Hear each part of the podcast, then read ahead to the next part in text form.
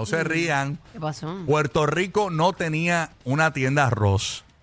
Y la cadena Ross acaba de decir que van a abrir en Puerto Rico eh, varias tiendas. O sea, eh, Ah, varias. varias tiendas de Ross en Puerto Rico. Así que están celebrando este la, la, la- las mujeres, los esposos, pues. ¿no? Hay otra más, porque tú sabes que en Puerto Rico hay Marshall, hay más, hay Burlington, eh, toda esa cuestión. Y pues, pues ahora, pues ahora viene eh, Ross, viene a Puerto Rico al fin y al cabo.